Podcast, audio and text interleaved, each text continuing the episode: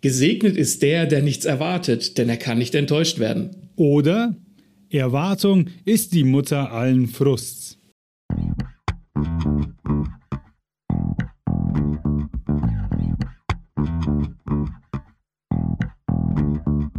Herzlich willkommen zu Lesen und Lesen lassen, dem Bücher- und Schreibpodcast mit Martin und Maxe. Wir wünschen viel Spaß mit dieser Folge.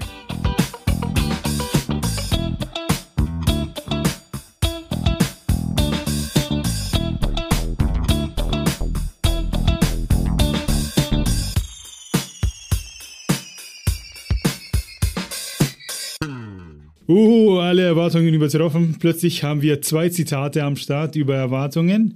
Denn, wie man erwartet, vermutlich geht es heute um Erwartungen, richtig, Maxe? Das ist sehr, sehr richtig. Und damit wir eure Erwartungen unterwandern und gleichzeitig übertreffen können, haben wir zwei Zitate ausgewählt, um euch gleich mal einzugrooven auf diese Folge. Von wem war deins? Also meins war von Alexander Pope. Das war ein englischer Essayist aus dem 18. Jahrhundert. Und dieses ja, und wenn man nichts erwartet, kann man auch nicht enttäuscht werden. Ich glaube, das ist schon so in den deutschen Volksmund übergegangen. Ist jetzt nicht, nicht meine Philosophie, aber ich kann sie durchaus verstehen. Finde ich auch, ja, nachvollziehbar. Ja, mehr kann man dazu nicht sagen. Wenn man nichts erwartet, kann man nicht enttäuscht werden. Ähm, da gibt es ja, glaube ich, auch Smelk mittendrin, diese eine Szene, wo der Dewey sagt, ich habe nichts erwartet und wurde trotzdem enttäuscht. ja, lebst du denn nach diesem Credo? Erwartest du auch immer nichts? Mm, nee, man, mm, man geht schon durchs Leben mit Erwartungen, weil es ja auch Momente gibt, auf die man sich freut, wie wenn man zum Beispiel auf ein Konzert geht. Dann mhm. erwartet man Party, mitsingen, keine Ahnung, ein, zwei Bier und halt einfach Spaß zu haben. Und niemand denkt sich, ich gehe jetzt zu meiner Lieblingsband und ja, wird schon passen. Äh, mein Zitat war übrigens von Antonio Banderas, von dem Schauspieler, wobei ich nicht weiß, ob das jetzt das Zitat einer seiner Rollen ist oder ob er das gesagt hat. Das geht in eine ähnliche Richtung, oder? Was denkst du? Ja, was, wie war das nochmal? Kannst du es mal wiederholen? Erwartung ist die Mutter allen Frusts. es stimmt schon irgendwie, weil. Nee, ich, ich sage jetzt gar nicht weil, weil das werden wir ja jetzt im Laufe der Folge ergründen. Haha. Ja. Ich finde, es klingt ein bisschen negativ, weil es heißt, dass man niemals was erwarten sollte. Aber man sagt doch auch, Vorfreude ist die größte Freude das finde ich cool. Also Vorfreude ist die größte Freude, finde ich ein tolle, tolles Ding. Ja, ähm, also freut euch auf das, was jetzt passiert. Äh, Maxi, was passiert hier? ich weiß nicht, was bei mir passiert, aber bei dir wird passieren, dass wir eben drüber sprechen, was unsere Erwartungen an Bücher sind. Das, also wir, wir breiten das natürlich auch aus über Comics und Mangas und so weiter und sprechen auch generell über Erwartungen, ähm, weil Erwartungen oftmals viele Dinge kaputt machen können, weil wir zu viel erwarten, oder aber wir erwarten gar nichts und werden dann total überrascht oder erwarten sogar, dass irgendwas scheiße wird und dann wird es auf einmal gut.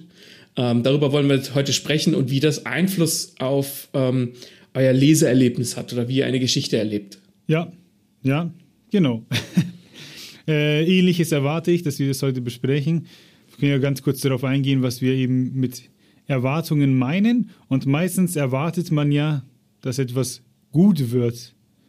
Und was würdest du sagen, woran macht man das abhängig, ähm, dass etwas gut wird? Was, was meinen wir, wenn wir über Erwartungen an Bücher sprechen? Also wenn wir ein Buch lesen, dann gehen wir mit einer bestimmten Grunderwartung an das Buch ran. Das kann ja alles durch alles Mögliche beeinflusst sein. Äh, ist es irgendwie durch Kritiken in den Himmel gelobt worden? Ist der Autor bekannt? Ist das Genre vielleicht irgendwie, keine Ahnung, nischig oder ist das irgendwie ein, ein bekanntes Genre? Ist das Cover ansprechend? Da gibt es ganz viele Kleinigkeiten, die uns subtil beeinflussen, worauf wir auch gar keinen, gar keinen Einfluss äh, aktiv drauf haben.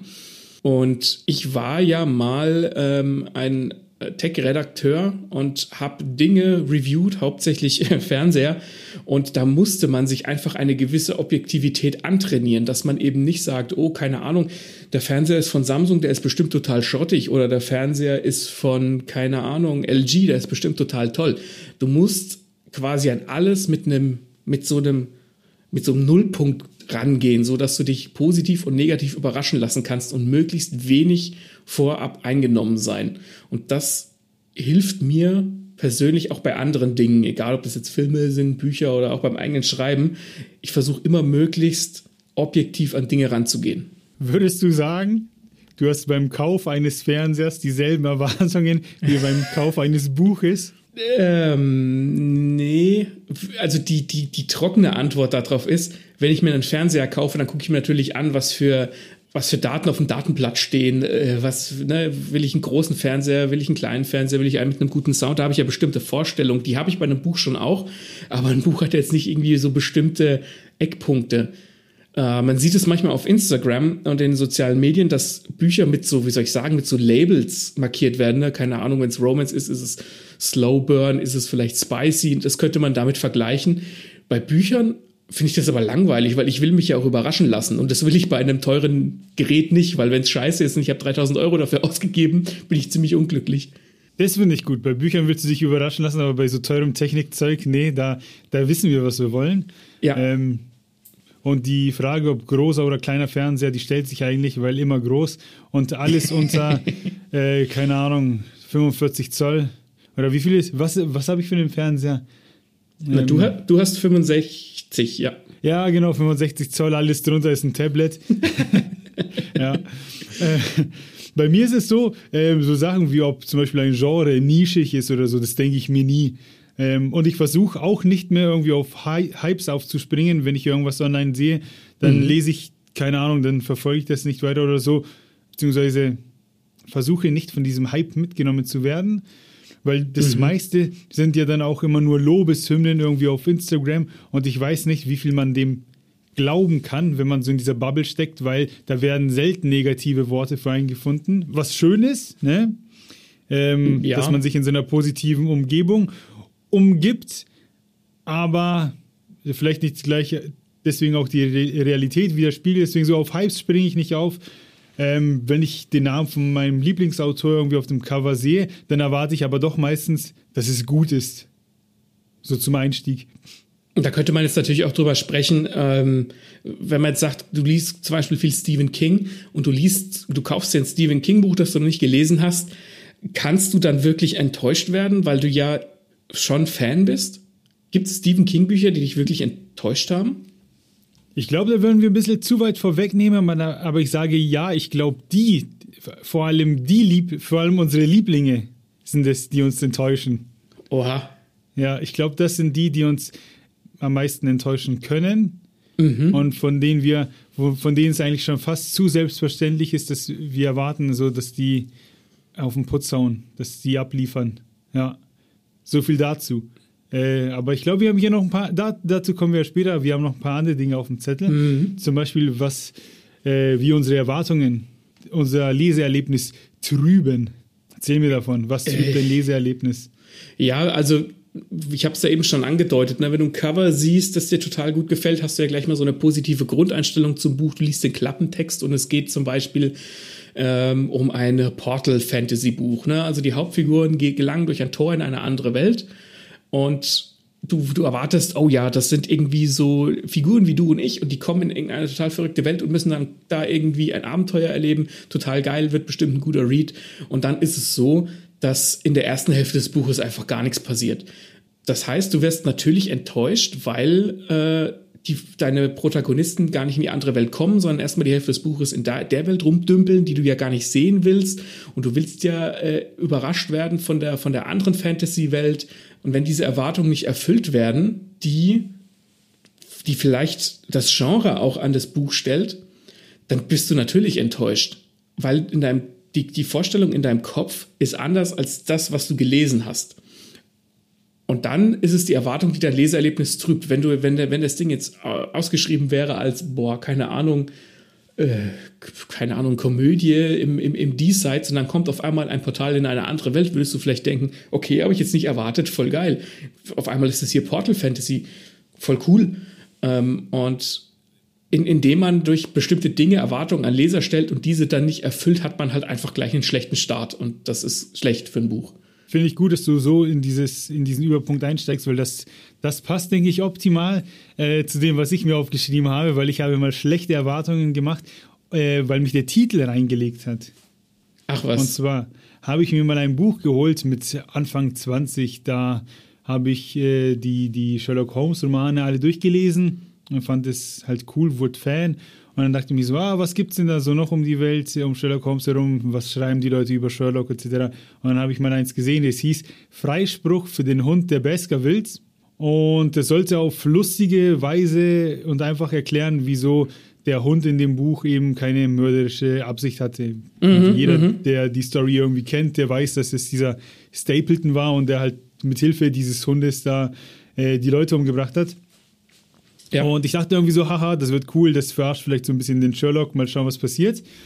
Äh, und auf jeden Fall ging es in dem Buch aber ziemlich deep ins Psychische, auch so Richtung Hundepsychologie. ähm, und ja, weiß nicht, ich glaube, ich war da viel zu jung für das Buch. Das war irgendwie viel zu trocken und das hat auch irgendwie erstmal damit begonnen, irgendwie so mit Mordmotiven. Und da wurde auch im ersten Kapitel erklärt, warum bei Hamlet, da scheint es wohl irgendwie einen Mörder zu geben, warum der Mörder überhaupt nicht der hätte der Mörder sein können. Und das war dann mehr so ein bisschen mehr Fachbuch mhm, und, mhm. nicht, und nicht das, was ich erwartet habe. Und da habe ich mich einfach schlecht informiert und meine Erwartungen und völlig falsche Erwartungen an das gehabt, was da jetzt gleich passiert. Also das Ziel war vielleicht das, was ich erwartet habe. Wahrscheinlich wurde irgendwann gegen Ende dann ein Fazit, vielleicht stand es da, wo, wieso der Hund halt eben freigesprochen wird. Mhm. Aber so, so weit habe ich es dann gar nicht geschafft, weil mich das dann unterwegs, das war dann viel zu anstrengend. Das, da war ich zu jung und naiv, da war ich noch nicht so belesen und da war, da war das viel zu trockene Materie irgendwie. Ja, habe ich dann auch verkauft. Das war absolut nichts. Völlig die falschen. Da habe ich falsche Erwartungen gehabt. Da hat mir das Buch nichts Falsches versprochen.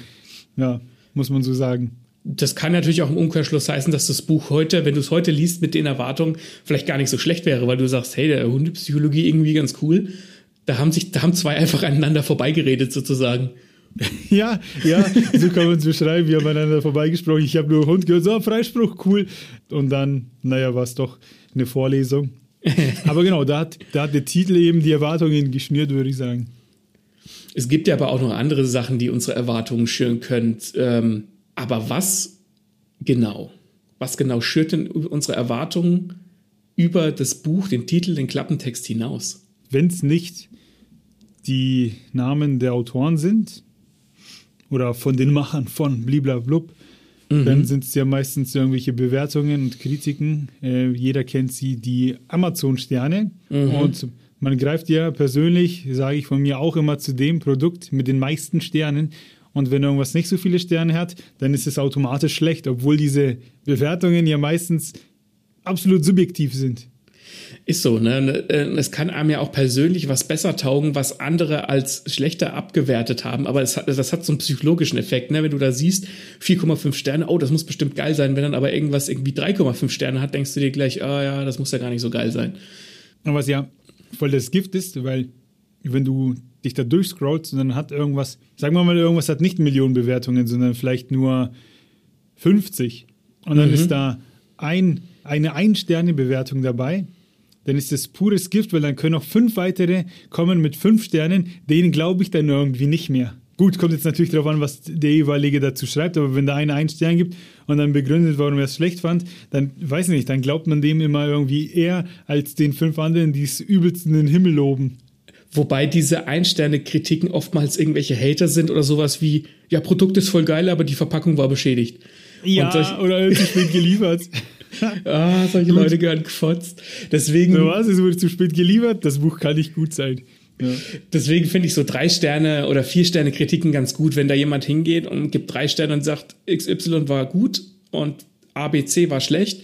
Und dann kannst du dir selbst so ein, so ein, ähm, so ein Fazit bilden, wo du dann sagst, okay, ABC ist für mich jetzt aber gar nicht so wichtig, also zählt für mich nur XYZ und das sind dann die, die wirklich guten, brauchbaren Bewertungen. Ja, aber ja, das, was man so im Internet über die Bücher liest und sieht, das beeinflusst einen äh, natürlich äh, sehr. Auch das, was ich vorhin meinte, wenn man über, Bookster, über Bookstagram irgendwas angezeigt bekommt oder irgendwelche in, oder Blogger halten äh, Cover in die Kamera und sagen, mhm. hey, das ist neuer heißer Scheiß und so, dann sieht man es, ja, weiß ich nicht. Man freut sich vielleicht, weil das Bild schön ist, oder man denkt sich, ja, geiles Cover. Viel mehr weiß man ja in dem Moment nicht, bevor man nicht den ja. Text gelesen hat drunter. Äh, klar kann sowas einen beeinflussen. Man muss aber, denke ich, immer für sich mitdenken halt einfach und sagen, so gefällt mir das jetzt, weil, oder wird es mir gefallen, weil die Person mir das sagt, oder würde es mir gefallen von dem, was ich halt über das Buch weiß. Und ich glaube, keine, keine Bewertung dieser Welt kann einem wirklich erklären, ob einem das Buch gefallen würde oder nicht. Schlussendlich muss man es immer lesen, dass man es weiß. Voll die erwachsene Antwort, oder? Das, das war eine sehr erwachsene Antwort. Ähm, ich habe auch tatsächlich ist es bei mir so, dass wenn jetzt jemand, ein Freund, wenn du mir jetzt ein Buch empfehlen würdest und würdest sagen, oder ein Manga oder was auch immer, lies Titel XY, das gefällt dir bestimmt, dann sind meine Erwartungen niedriger. A, weil ich dir vertraue, dass du weißt, was mir gefällt.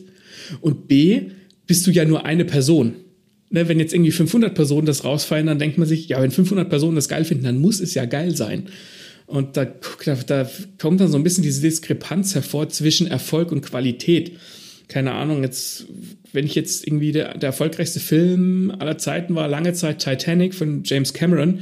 Und da würde ich sagen, das ist ein verdienter Erfolg. Das ist ein guter Film. Der hat da was auf die Leinwand gebracht, kann ich nachvollziehen. Und dann gibt's aber auch die Transformers-Filme, die extrem viel Geld eingespielt haben.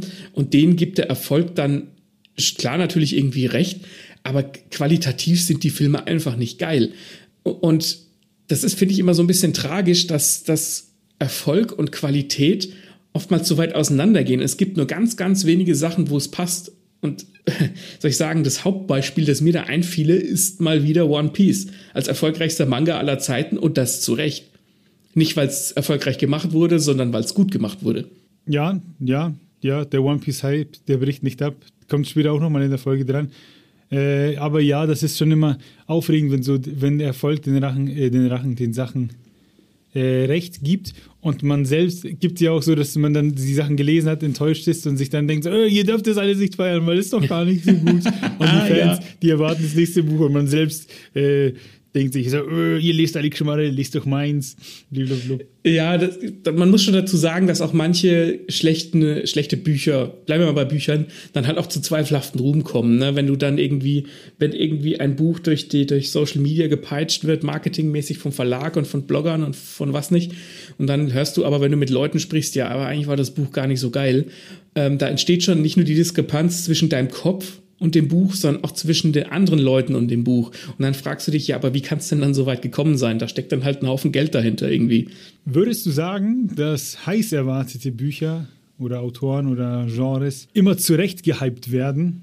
Boah, ich finde das eine sehr, sehr schwierige Frage. Also man muss natürlich sagen, dass gerade bei Autoren ähm, die haben sich ja oftmals dann schon ihre Sporen verdient. Ne? Wenn der Stephen King ein neues Buch rausbringt oder keine Ahnung, Brandon Sanderson, der hat mittlerweile auch etliche Fantasy-Bücher geschrieben und das Rad der Zeit zu Ende geschrieben und was nicht alles. Wenn die ein neues Buch rausbringen, dann kann man schon erwarten, dass es gut ist. Also die bauen ja nicht plötzlich ab und, und machen einen Scheißtrick. Klar, es gibt mal Bücher, die, die, die von einem, von einem Autor, die schmecken einem vielleicht persönlich nicht weil das, keine Ahnung, weil die Geschichte einem nicht passt oder weil man da nicht relaten kann oder wie auch immer. Oder auch nicht jeder, jedes Buch von jedem Autor ist ja gleich gut. Und klar, wenn man auch gute Erfahrungen mit den Autoren gemacht hat, dann führt dieser Hype ja, also führt Erfahrung und gute Qualität ja auch zu einem Hype. Also bei einem Buch glaube ich schon, bei Genre, äh, das glaube ich nicht mehr. Ähm, weil wenn ein Genre irgendwie gerade voller Burner ist, wie es zurzeit mit Romance und New Adult ist bei uns in Deutschland, dann nehmen die Verlage auch lauter Bücher aus dem Genre ins Programm auf, ganz egal, ob die jetzt gut oder schlecht sind, denn es verkauft sich. Das heißt, bei Genre wäre ich vorsichtig. Das kann ja mit jedem anderen Genre auch so gehen. Mit Fantasy, mit Science Fiction, alles, was gerade in ist, wird befeuert, so lange bis es tot ist. Pass auf, was nicht tot ist, und das ist jetzt eine Überleitung, ist der Autor von Game of Thrones. Der hat noch die Chance, sein letztes Buch rauszubringen. Ja. Und es dauert ja ewig. Die Serie ist im Prinzip abgeschlossen. Mhm. Und ich glaube, dass die Erwartungen auch durch die Serie so hoch sind an den letzten Teil, die kann er niemals erfüllen. Nee. Ich glaube, der kann nur noch versagen, was jetzt natürlich sehr böse klingt aber da ist viel zu viel gemacht worden, viel zu viel auf, das Ganze wurde viel zu viel aufgebauscht und man hat ihm mit der Serie die Chance genommen, ein gutes Ende zu schreiben, weil das, was man halt so vielerorts hört, ist das Serienende nicht so, wie es die Fans gern hätten. Jetzt muss das Buchende übelst krachen. Und wenn es nicht kracht, dann wird es nur ein okayes Ende.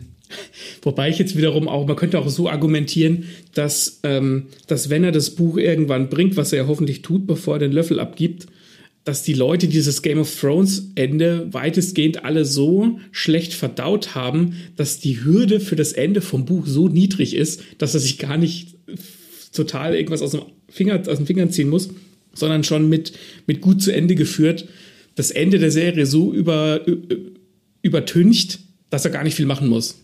Das wäre natürlich schön. Ich behaupte aber, dass wir mittlerweile alle solche Netflix-Konsumopfer sind, dass wir bis dahin schon so viele Twists und was weiß ich in uns haben, dass er uns nur schwer überraschen kann.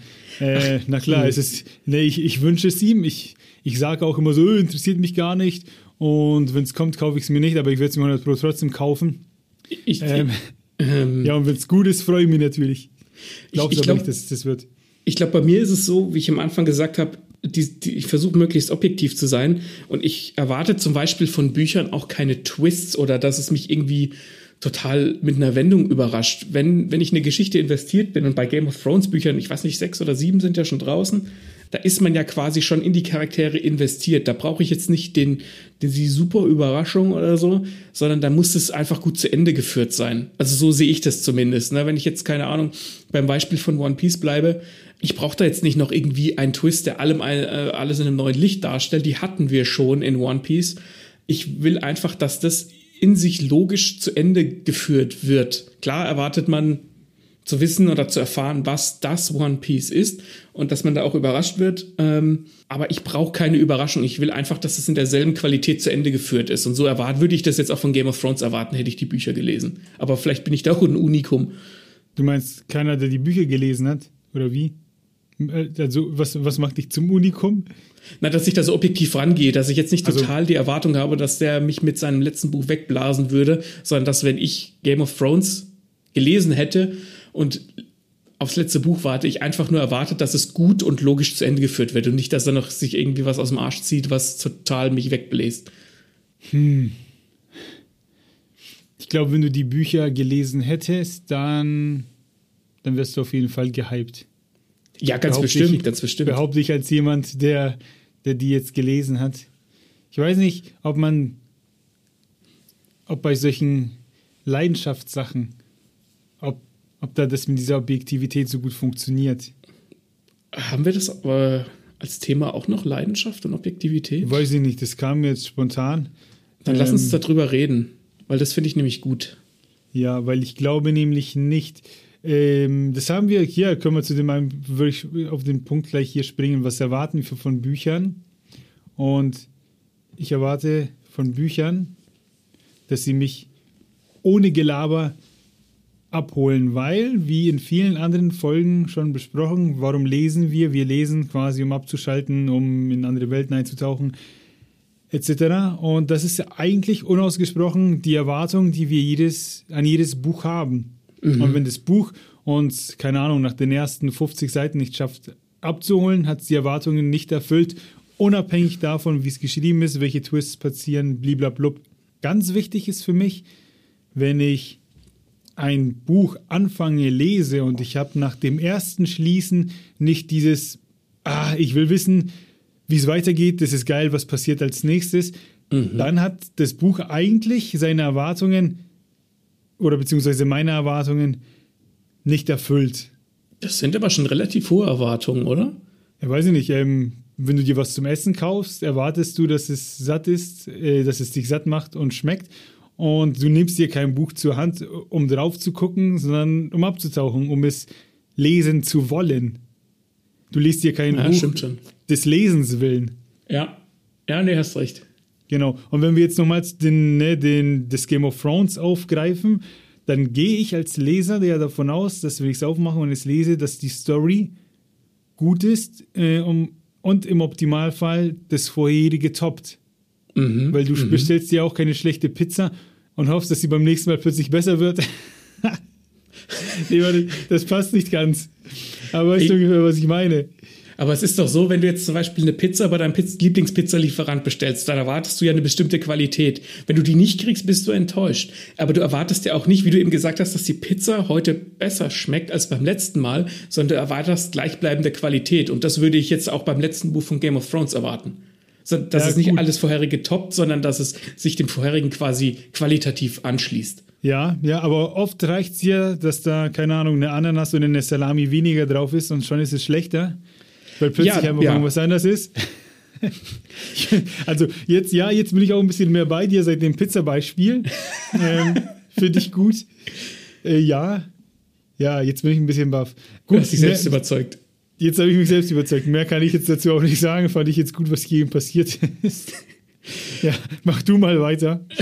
Ich würde ganz gerne noch mal ganz kurz die Sache eben von dir aufgreifen mit den Erwartungen und dem, ähm, wenn, ich weiß nicht, wie du es genannt hast, aber wenn du jetzt zum Beispiel, wenn ich jetzt überlege, ich habe da sowas wie One Piece oder Jojo oder nenn irgendwas, was ich total rausfeiere, ich kann in aller Regel noch die negativen Sachen daran sehen, die jemand nicht mag, aber ich, ich, ich, wie soll ich sagen, ich, ich, ich mag die Qualität oder das, ich liebe das so sehr, dass ich darüber hinwegsehe. Das kann nämlich auch Erwartungen tun, ne?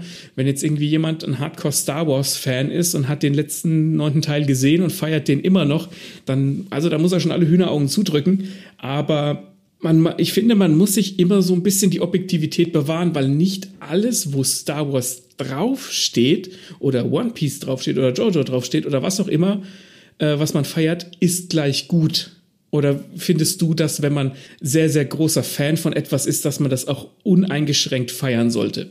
Nee, und das mag ich auch selbst nicht, wenn mir Leute irgendwie erzählen, so, oh, ich habe jetzt alle 30 Marvel-Filme gesehen, die es da gibt und dann und mit der Meinung, die sind alle voll geil. Aber ich habe auch ganz viele gesehen und da gibt es halt welche, die halt nicht voll geil sind. Und ja. so ist es zum Beispiel auch, wenn One Piece haben wir jetzt schon genannt, deswegen wir, kann ich jetzt auch noch mal drauf eingehen. Ähm, es gibt jetzt zum Beispiel auch Spin-offs. Dieses Ace-Spin-off, da gab es mal so eine zweiteilige Romanreihe, dünne Bücher und die fand ich halt einfach nicht gut. Ich habe sie mir aber gekauft, weil ich halt One Piece Fan bin Mhm. Und das ist auch nicht vom Oda geschrieben, wenn ich mich richtig erinnere, sondern von irgendwem. Und da habe ich dann auch nicht erwartet, dieselbe Qualität zu kriegen mhm. wie vom Meister persönlich. Und da sage ich auch, habe ich gekauft, weil ich als One Piece Fan musste. Ich werde aber jetzt keinem erzählen, äh, dass man als One Piece Fan alles haben muss. Es gibt auch diese One Piece Party Bücher. Und mhm. das sind irgendwie so die Figuren nochmal irgendwie übelst verniedlicht mit großen Köpfen und kleinen Körpern und die machen halt irgendeinen Quatsch. Und ich erwarte nicht von One Piece-Fans, dass die das auch lesen müssen. Das ist vielleicht nice to have.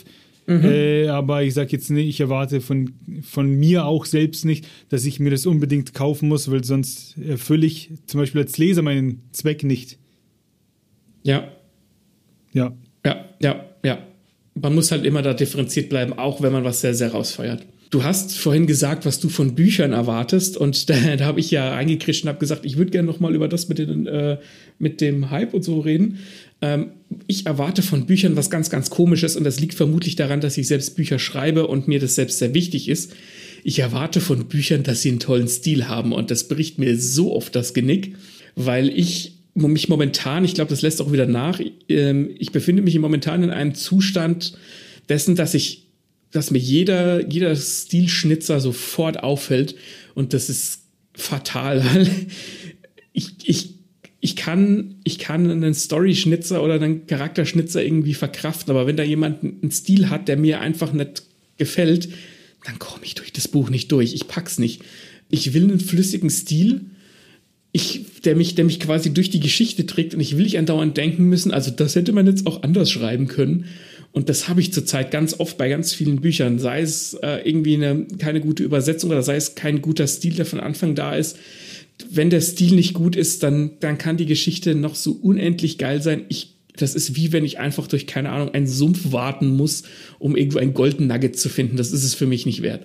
Ja, aber liegt das Problem dann nicht eher bei dir statt bei da, den Büchern? Hab ich ja, ja, ja, das liegt, ja. das das Problem liegt auch bei mir. Ähm, es gibt natürlich auf der anderen Seite, wenn ich jetzt Bücher lese oder ähm, ich habe in letzter Zeit äh, mehrere Kurzgeschichten von AutorenkollegInnen gelesen und da waren welche dabei, da habe ich da, da ist mir die Hose weggeflogen. Ne? Wenn jemand wirklich guten Stil hat, dann feiere ich den, dann, dann, dann, bin ich so, dann bin ich sofort drin im Buch, finde ich total geil. Und andererseits, wenn der Stil irgendwie kacke ist und ich mir denke, äh, bitte nicht so viel Tell und mach doch ein bisschen mehr erlebte Rede und äh, dann, dann ist es schwer, mich äh, von der Geschichte zu überzeugen. Es ist eine zweiseitige Medaille sozusagen. Hm. Ja, ja, gut. Zum Stil kann ich nicht so viel sagen. Ich, keine Ahnung, Stephen King hatte diesen Stil, aber da kommen wir auch noch, glaube ich, darauf zu sprechen mit seiner derben Sprache und so. Und die war, erwarte ich bei dem schon mal vorweggenommen. Ähm, aber ansonsten, wenn es darum geht, irgendwie, was wir von Büchern erwarten, bin ich ja schon darauf eingegangen. Eins kann ich noch sagen, wenn ich ein, ein, ein Buch von einem Autor lese oder einer Autorin und es war nicht gut, dann erwarte ich immer, dass das nächste nicht besser wird sondern da schaffe ich es, meine Erwartungen zu senken äh, und habe irgendwie im Kopf, dass ich quasi nochmal das gleiche serviert kriege, was dann natürlich schöner ist, wenn die Erwartungen übertroffen werden, weil in dem Fall braucht es ja dann nicht so viel, die Erwartungen zu übertreffen. Ja, manchmal ist es bei Büchern oder bei bestimmten Autoren ja auch so, dass man gucken muss, wenn der Autor eine recht große Bibliografie hat ähm, und das, man liest jetzt ein älteres Buch von ihm, dann muss man sich schon ein bisschen darauf einstellen, dass das vielleicht stilistisch nicht so toll geschrieben ist oder dass es generell ein bisschen in Anführungszeichen schlechter ist, weil es halt ein früheres Werk ist, finde ich. Wobei es wie bei Autoren, meistens wie bei Bands, äh, die alten Sachen sind die besten. ja, ja das, ich glaube, das Problem hat man immer, wenn man irgendwie eine bestimmte Größe erreicht, dass, dass du dann irgendwann Leute hast, die den neuen Scheiß feiern und manche feiern den alten Scheiß. Hm. Ich lese zu wenige klassische Bücher, als dass ich sagen könnte, was ich mir von einem bestimmten Autor erwarte. Ich erwarte aber, wenn ich jetzt zum Beispiel einen Manga lese, eine Manga-Reihe mit jedem neuen Band, dass es so fortgeführt wird, wie es ist und dass die Qualität sich hält.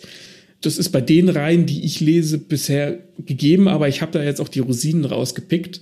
Ich glaube, wenn ich jetzt, wenn ich jetzt eine andere Reihe von einem Autor lese, äh, von, oder von einem Mangaka, dann würde ich schon auch erwarten, dass ich ungefähr dieselbe Qualität serviert bekomme, was, was natürlich dem, dem Autor unfair gegenüber ist, weil ne, man wächst ja immer oder man verändert sich ja auch immer, wie wir es ja eben von den Bands hatten, wo der alte Scheiß eben geiler ist.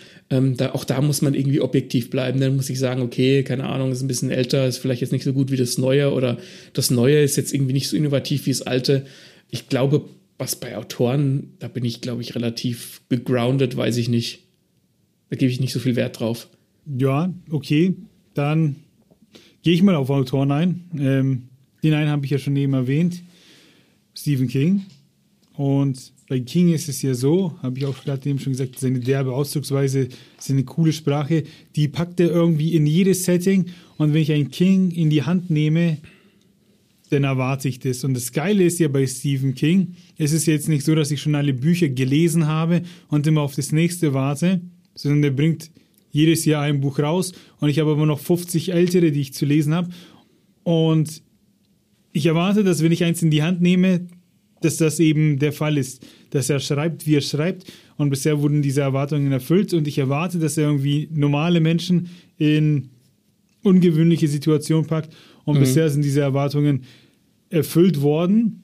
Genau, oder wenn ich zum Beispiel einen David Hunter-Roman lese, bei dem erwarte ich zum Beispiel neben dem Thriller, den er ja schreibt, neben der Spannung, da erwarte ich aber mehr diese gute Recherche in Sachen Verwesung.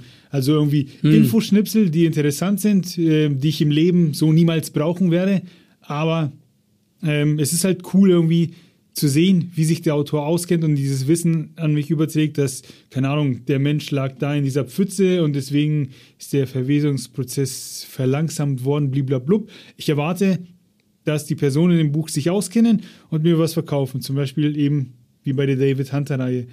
Und wir lesen ja diese Autoren, unsere Lieblinge, weil sie ja Alleinstellungsmerkmale haben und wenn wir uns ihre Bücher holen, dann müssen die da in irgendeiner Form drinnen sein, weil ansonsten hätten wir uns ja die Bücher von Person XY nicht geholt. Mhm, mh. Ja.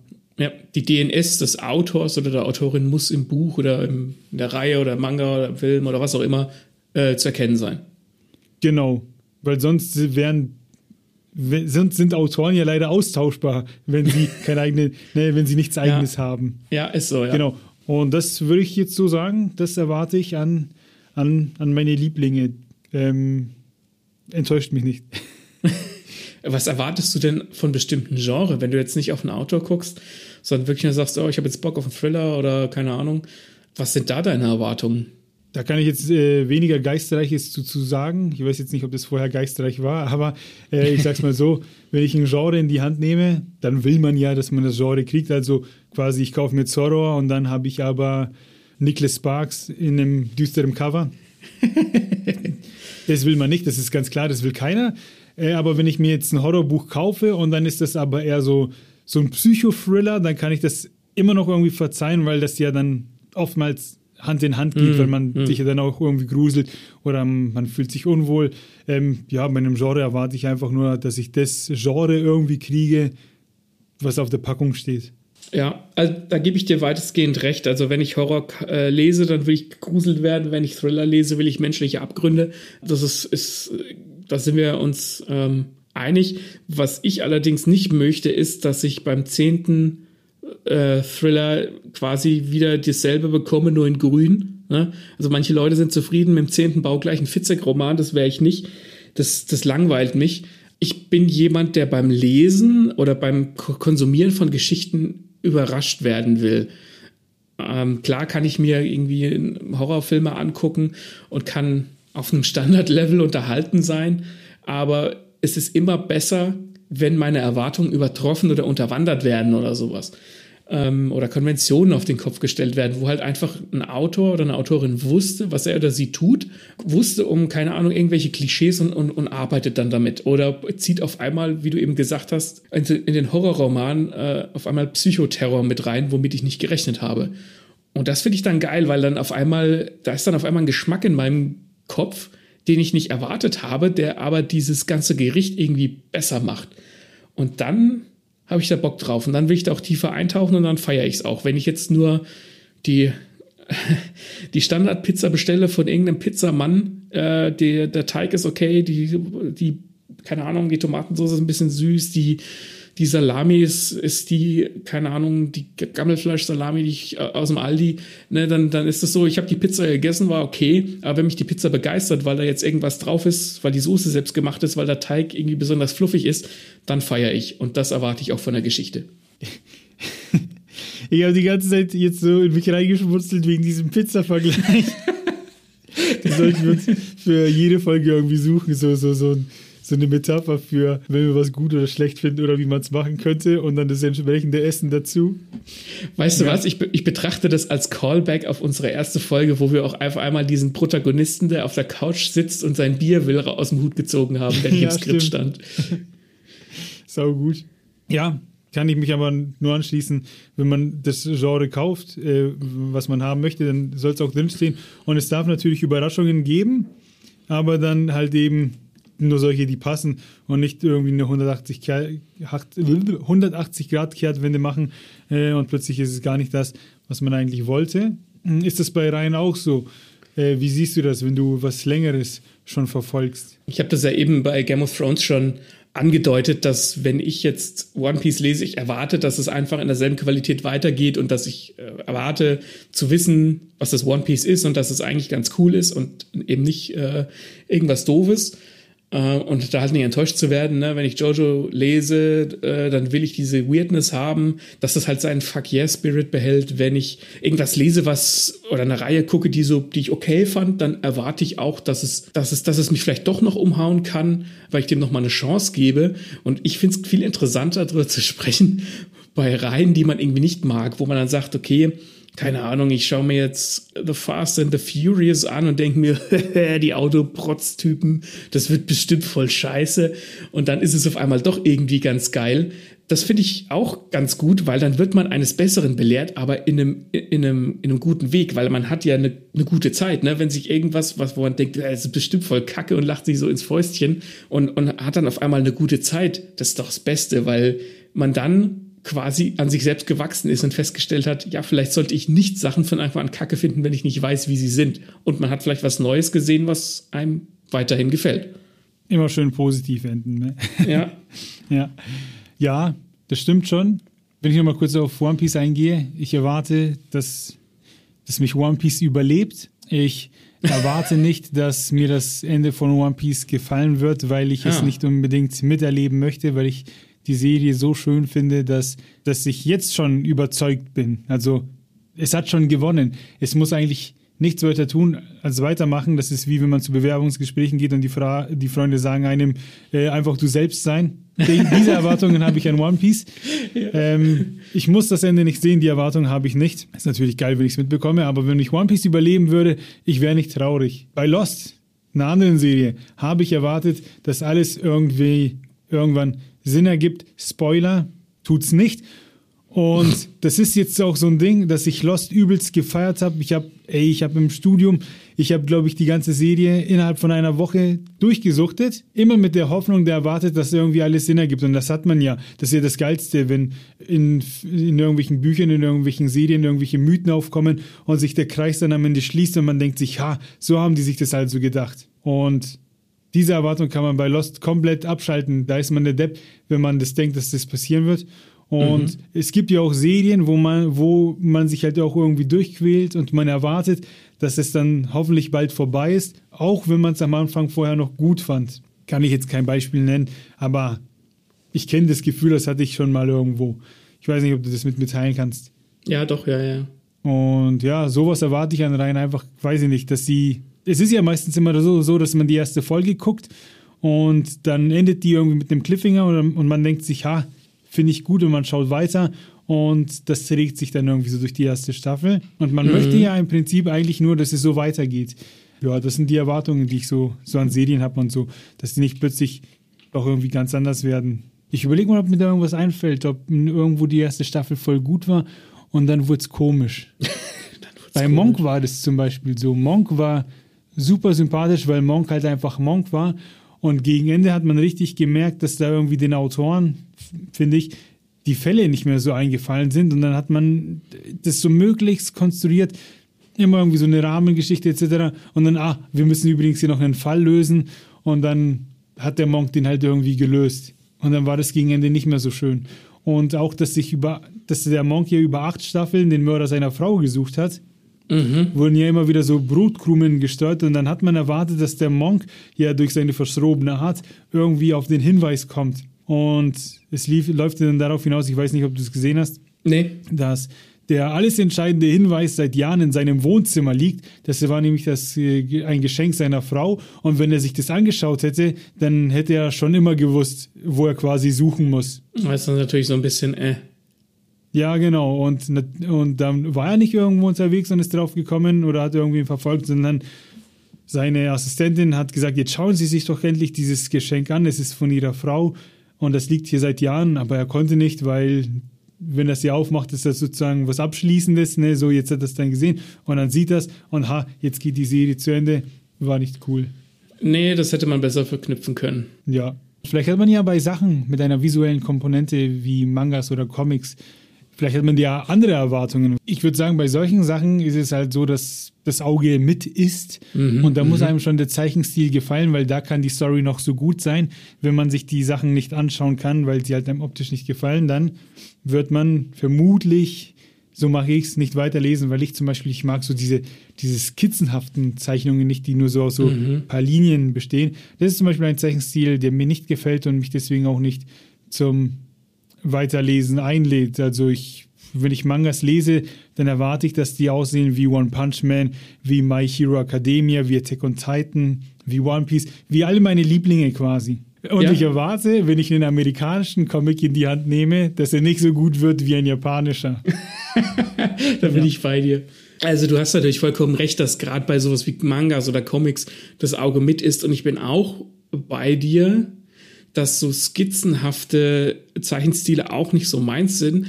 Wobei ich da glaube ich, da bin ich etwas, wie soll ich sagen, weichmütiger. Ich bin forgiving. Ich, ich gebe da eher nach, wenn die Geschichte geil ist. Also, keine Ahnung, Chainsaw Man zum Beispiel ist jetzt auch nicht äh, von, von der Optik her äh, das Ei des Kolumbus, aber da hat mich einfach die Action und die Story überzeugt.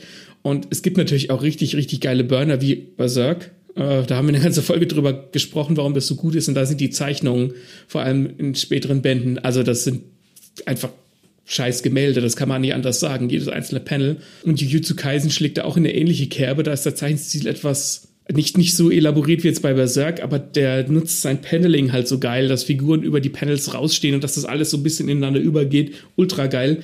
Ähm, also du hast recht, so fürs Auge muss da was drin sein, aber wenn die Geschichte geil ist, lese ich auch weiter, wenn es jetzt nicht fürs Auge ist, weil es kann natürlich auch sein, dass es total geil aussieht, aber die Geschichte kacke ist.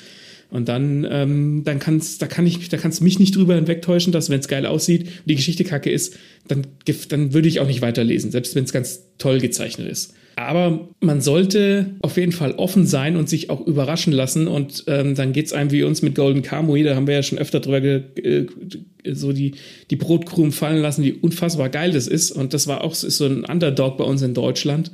Und das habe ich immer wieder so peripher mitgekriegt. Da ähm, Philipp Kolleg hat es damals im Interview erwähnt, dass das sein Lieblingsmanga ist. Und der ist zu Recht sein Lieblingsmanga.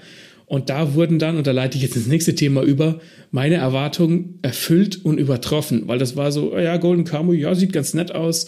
Die Geschichte äh, passt im Prinzip auf den Bierdeckel, aber ich gucke es mir mal an und dann liest du das und dann, du, es, also wie mit allem, was ich feiere, habe ich vorher keine Erwartungen gehabt und dann hat es mich komplett out of the water geblasen.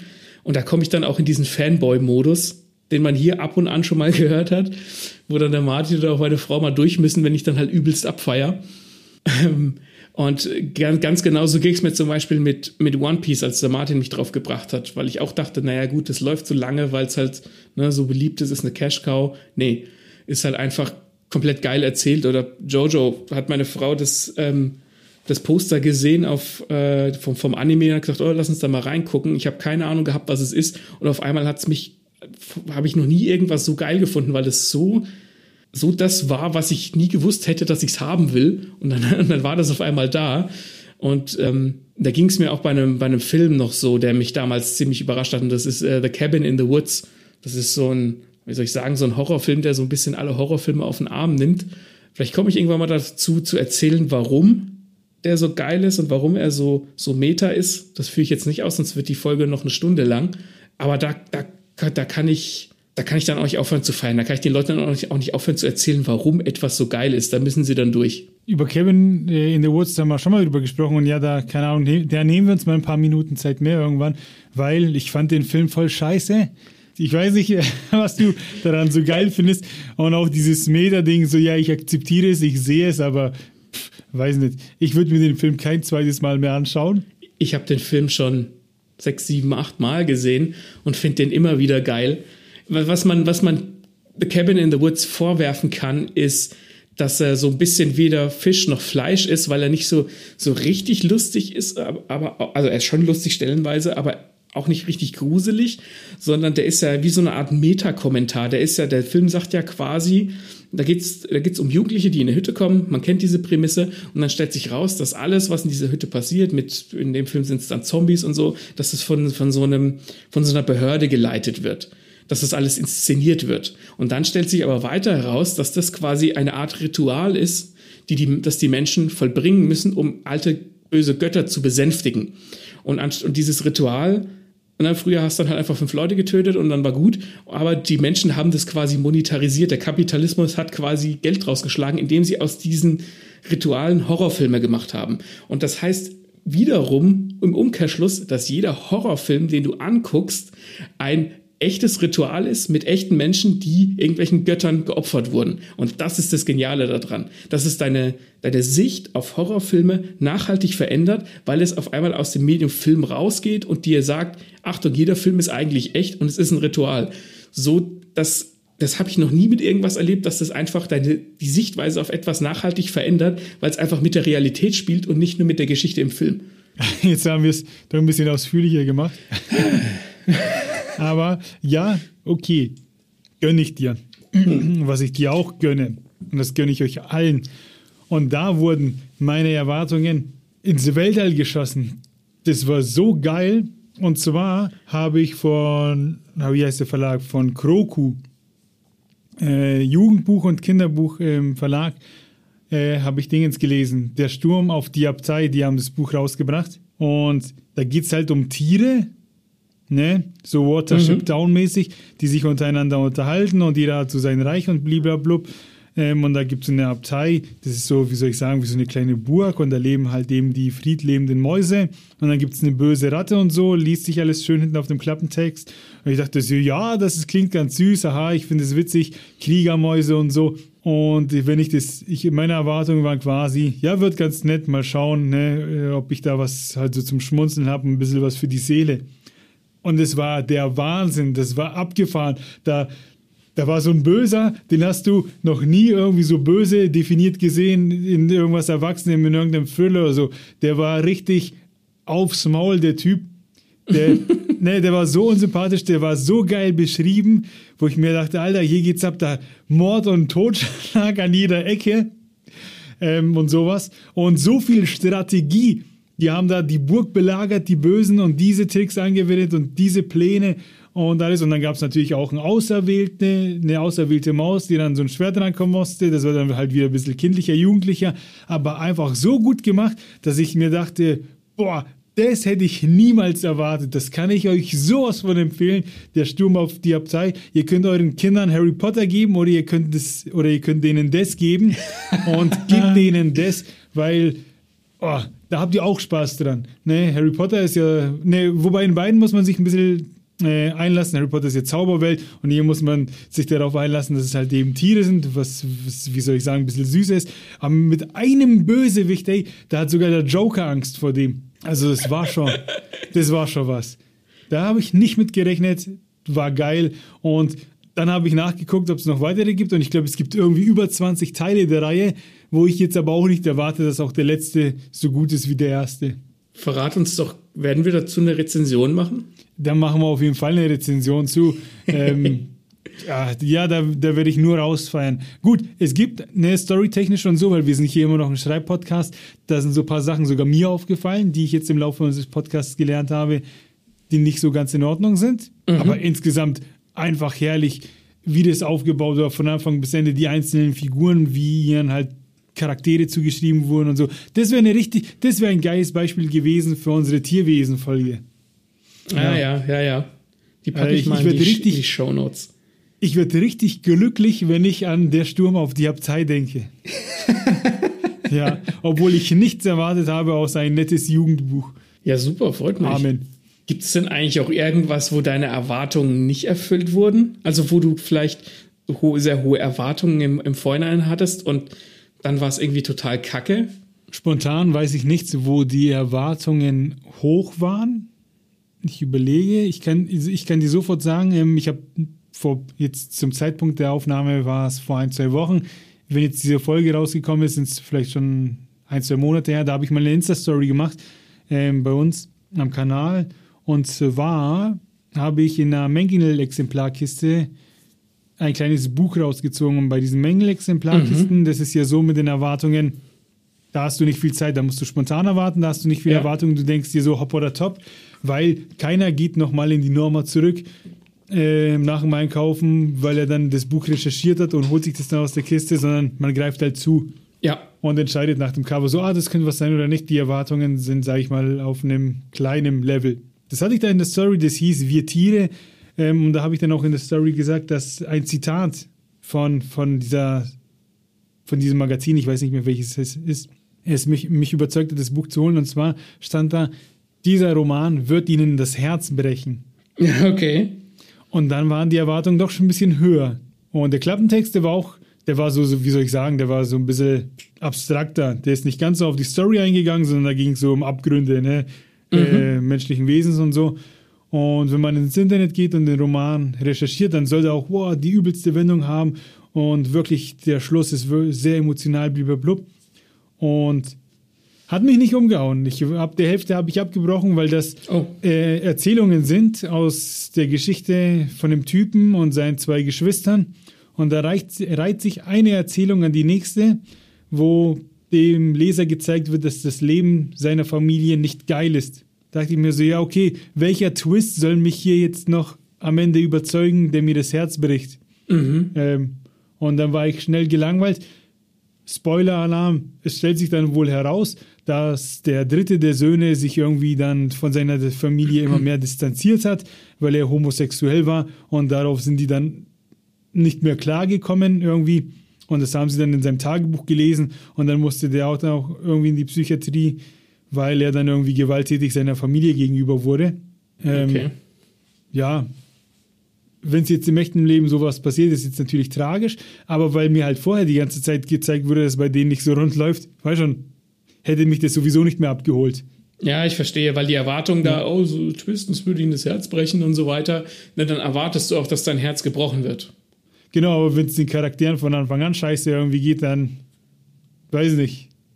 War da für mich nicht viel zu holen. Hat mir nicht so gefallen.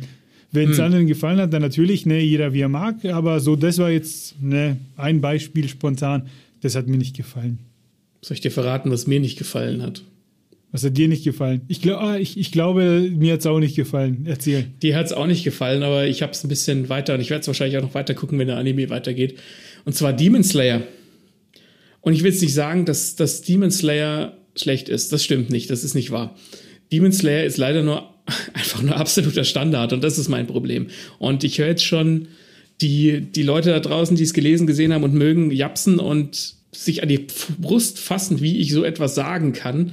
Ich finde, dass wenn man in etwas seine Emotionen investiert hat und es wird auf einmal schlechter oder es ist gar nicht so gut oder es ist nicht so gut, wie man es erwartet, dann ist es, dann fühlt, dann fühlt man sich betrogen. Ne? Das ist wie so eine Freundschaft, die zerbricht. Wenn ein, ein Buch oder eine Geschichte Durchschnitt ist, ist es fast schlimmer, als wenn sie scheiße ist, weil dann kannst du nämlich noch sagen, die Geschichte war so scheiße, deswegen ist sie mir im Kopf geblieben. Aber diese Standardgeschichten, die, die so, die so die Standardklischees abklappern, ähm, die sämtliche Standard-Tropes haben, die sind so, die sind Zeitverschwendung. Ich will jetzt nicht sagen, dass Demon Slayer Zeitverschwendung ist. Das stimmt nicht. Es gibt auch gute Sachen an Demon Slayer. Aber es ist bei weitem nicht so geil, wie es gemacht wird. Es wird teilweise unendlich rausgefeiert und ist deswegen auch erfolgreich und übertrieben erfolgreich. Und das kann ich nicht nachvollziehen, weil ja, es gibt coole Kämpfe. Es ist eine Hauptfigur, die ist so ein bisschen, die ist jetzt nicht so die, äh, ne, so diese typische schonen Hauptfigur, die halt einfach im Kopf durch die Wand will und immer voraus und so, sondern die Hauptfigur ist so ein bisschen weinerlich und das ist okay glaube auch, dass da jüngere Leute mehr, sehr mit relaten können. Ne? Die Figur struggelt dann auch mit ihren eigenen Problemen, um gegen diese Dämonen zu kämpfen, weil seine Familie abgeschlachtet wurde und die einzige Schwester, die überlebt, die hat sich selbst in einen Dämon verwandelt und er will sie nicht aufgeben und sucht eben eine, eine Heilung für sie und trägt sie dann auch auf so einem, wie so eine Art Kasten auf dem Rücken herum. Und was, ja, das, also, puh, ich weiß gar nicht, wo ich da anfangen soll. Es ist, es hat coole Kämpfe und es hat einen hübschen Zeichenstil und der Anime ist super animiert und so, aber die Bösewichte sind unendlich flach. Die Geschichte ist nur so semi gut erzählt. Wenn du irgendwas, wenn die Geschichte was Neues braucht, dann kommt jetzt gerade noch schnell eine Rückblende, die das erklärt, anstatt dass darauf aufgebaut wird und man merkt einfach, dass es einfach sämtliche Standard-Sachen abklopft, die du halt von so einem Schonen so für, für junge Erwachsene erwartest die halt unter anderem von, keine Ahnung, einem One Piece oder ich finde, dass Jujutsu Kaisen einfach das viel bessere Demon Slayer ist. Die haben ein ähnliches Thema, die das, die das einfach so viel besser machen, als Demon Slayer es selbst tut. Und ich verstehe nicht, warum Demon Slayer deswegen so rausgefeiert wird. Das macht manchmal dann auch so ein auf Hardcore-Drama mit viel Tränen und Schreien und Geheule und epischer Musik. Aber das ist nicht unterfüttert in der Geschichte. Das wird jetzt dann einfach gemacht, weil es jetzt gerade extrem dramatisch sein muss. Und das können Mangas und Animes auch sein, so richtig auf die Dramatik oder den Button durch den Tisch drücken. Und das ist auch okay. Das kann One Piece, das kann, kann Jojo machen. Aber die haben das dann in der Geschichte unterfüttert. Und da ist es eben nicht so. Da ist es einfach nur, es braucht jetzt Dramatik, also wird Dramatik auf elf gedreht und dann ist es jetzt so. Und irgendwie lassen die Leute sich davon weiß ich nicht, was vorgaukeln, dass sie jetzt auch irgendwie dramatisch mitfühlen müssen. Und das ist einfach so, ich gucke mir das an. Es ist ganz hübsch anzusehen. Ich habe auch gelacht und es gab auch Momente, die waren gut, aber es macht absolut nichts Neues, sondern macht halt einfach das, was man von einem Genre erwartet. Und das ist für mich persönlich nicht genug. Wie ich vorhin gesagt habe, manche Leute finden Spaß dran, den zehnten baugleichen Fitzek zu lesen oder den zehnten baugleichen Schonen zu sehen. Ich nicht. Ich brauche da zumindest irgendeine kleine Komponente und wenn es nur, keine Ahnung, Basilikum auf der Pizza ist. Gut, dass du die Pizza nochmal mit reingebracht hast. ähm, ja, das bei Demon Slayer, ich habe die ersten drei Teile gelesen, da hat mir der Zeichenstil auch irgendwie nicht so zugesagt, aber ja, es, mhm. es ist nonstop Drama, nonstop äh, wird er geschrien und ich fand, ich fand den einfach nur laut. Für mich war Demon Slayer, wenn ich es ja. musikalisch irgendwie erklären müsste, es war einfach nur Krach und tausendmal das Wort Blut, um auch dem Letzten zu zeigen, dass es übel hergeht. Mhm. Und wenn du nicht aufpasst, dann wirst du sterben. Und jeder zweite Satz ist, ich muss doch meine Schwester irgendwie retten. Uh, ja, das weiß ich nicht. Das, ja. Der hat sich auch ja. überhaupt keine Zeit genommen in dem Manga, um irgendwie die Figur einzuführen, sondern der war auch, der, der musste plötzlich so eine Dämonenprüfung machen und die hat er im Band 2 irgendwie gefühlt schon. Und ist ab dann sofort der Demon Slayer, obwohl er im Band 1 erstmal erfahren hat, dass es überhaupt Dämonen gibt und so. Ja. Weiß ich nicht. Da wollte man, man wollte schnell sein, man wollte Action, man wollte Drama, man will, irgendwie will man zu viel auf zu wenig Zeit. Ja, und man, man will es auch nicht so richtig vorbereiten. Also es gibt dann auch so einen Bösewicht, der nennt sich Musan, glaube ich. Und der sieht ein bisschen aus wie Michael Jackson, was ein ganz cooler Look ist. Ne? Der hat so einen weißen Anzug, so einen weißen Hut und hat auch so etwas längere Haare. Und das ist cool und alle feiern den raus. Aber wenn du den labern liest oder labern hörst, dann redet der halt absolut nur die Standard, ich bin ein böser Dämon, Bullshit-Scheiße. Und das ist so, äh, Leute, ich will einen Bösewicht mit einer eigenen Agenda. Ich will einen Bösewicht, der gut ist, weil er Ziele hat, die ich nachvollziehen kann und nicht einfach nur, ich bin böse, weil ich böse bin.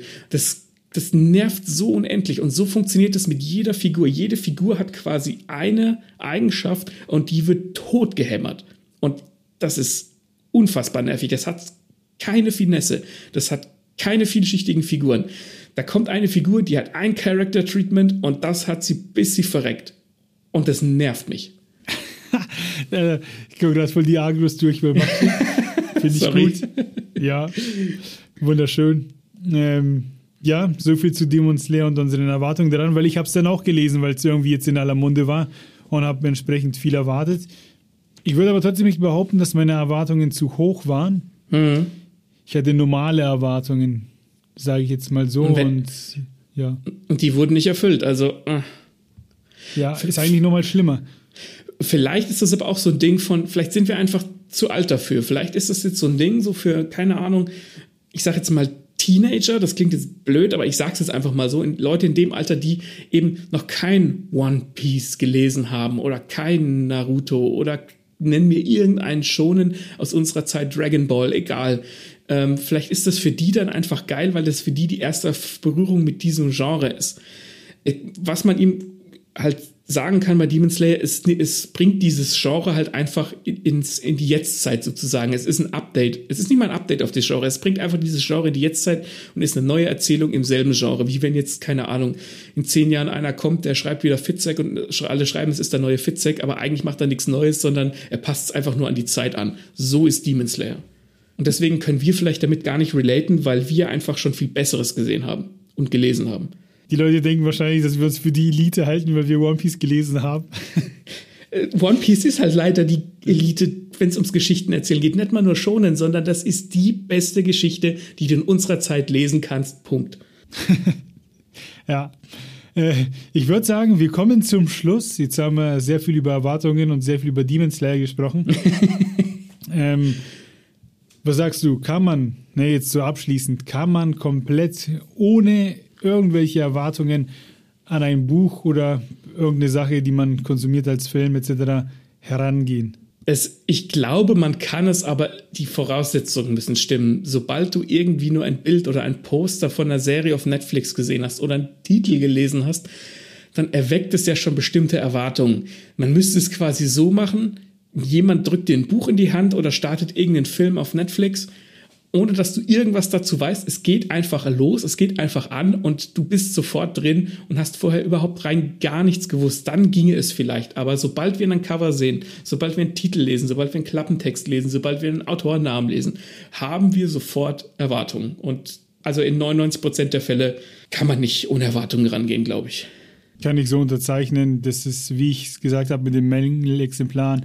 Mhm. Ähm, schnell entscheiden, äh, hopp oder top oder Flop, wie sagt man da? Hop oder Top? Ne, ähm, einfach mitnehmen, weil wenn man dann erst anfängt, über das Buch zu recherchieren und dann heißt es plötzlich, oh, das ist der skandinavische Star, der schon seit zehn Jahren Thriller schreibt, etc., dann hat man immer mehr Infos und versucht, sich ein eigenes Bild zu machen und dann muss mit jedem neuen Info dieses Buch dem Bild gerecht werden. Ja. Ähm, deswegen klappt das eigentlich nur, wenn man nichts weiß, wenn man nichts erwartet, kann man nicht enttäuscht werden, wie wir am Anfang der Folge gesagt haben. Hier schließt sich irgendwie der Kreis. Jetzt hat sich der Kreis geschlossen, ja. Deswegen könnt ihr viel von der nächsten Folge erwarten, von Lesen und Lesen lassen. Die kommt nämlich wann, Max, ne? Die kommt am 15. März und von uns könnt ihr erwarten, dass ihr immer unterhalten werdet und manchmal was, was lernt. manchmal gibt es auch was Süßes. Ähm, vielen Dank fürs Zuhören. Was geil wäre, da freuen wir uns übelst drüber, wenn ihr uns in die Kommentare bei Instagram, YouTube, überall sagt, was habt ihr für Erwartungen an Bücher? Wie funktioniert das bei euch? Gebt ihr uns recht? Sagt ihr, wir haben uns hier ein Thema rausgesucht und dann wieder romantisiert? Haut uns das in die Kommentare. Da sprechen wir gern mit euch drüber. Ansonsten hören wir uns dann. Ne? Haut rein. Bis zum nächsten Mal. Ciao. Und Sterne auf Spotify und überall nicht vergessen, da freuen wir uns sehr drüber. Tschüss.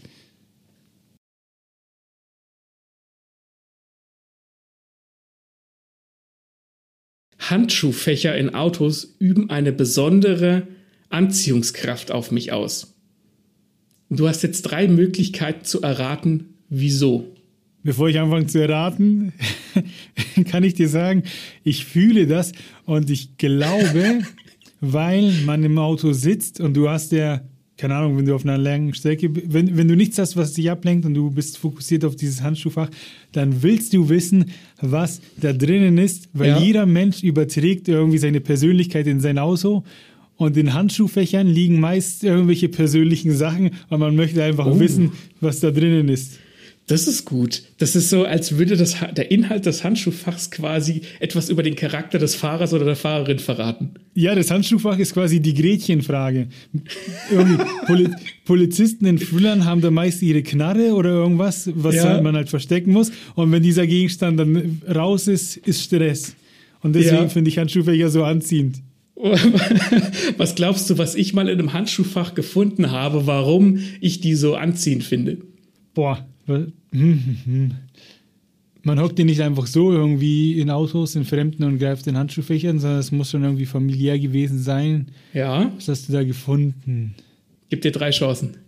Ähm, irgendwas zum Essen, Trinken. Nein. Geld. Nein. Hm, was, was? Der Maximilian, was hat er da gefunden, ähm, was sein Begehren weckt? Und zwar immer noch nach wie vor. Nach wie vor. Seit wann denn? Oh, das ist bestimmt schon. Puh, ich müsste lügen. 22, 23, 24 ja, Jahre okay, her. Okay. Dann probiere ich es nochmal mit was anderem, weil ich dachte, ja, vielleicht hast du ja mal irgendwo reingeguckt bei Murafara und da war Gelbauge. Ähm, aber das kann es jetzt nicht sein. Dann sage ich Hundewelpe. der arme Hundewelpe, der mir Handschuhfach sitzen muss. Nein, ich habe mal in, äh, ich habe, als ich ein Kind war, habe ich eine Zeit lang bei meiner Oma gelebt, aus in familiären Gründen. Und die, ich hatte Geburtstag und die Oma hat ein Geburtstagsgeschenk in dem Handschuhfach versteckt, weil wo soll sie es im Haus verstecken? Sie hat es halt einfach ins Handschuhfach rein, weil sie dachte, da gucke ich nicht rein. Und ich bin halt einfach ans Auto hin und ich weiß noch, das ist so ein alter Mazda. Ich weiß noch genau, wie der aussieht. Ich weiß noch genau, wie dieses Auto riecht. Und ich bin dahin, habe das Handschuhfach aufgemacht und da war ein Gameboy-Spiel drin. Und das ist natürlich als Kind das der absolut, absolut geilste. Ne? Du machst es auf, hast keine Erwartungen ans Handschuhfach und dann ist auf einmal ein Gameboy-Spiel drin. Ich fühle das so brutal, weil das auch so ein Gegenstand ist, den du ja nicht in dem Moment erwartest.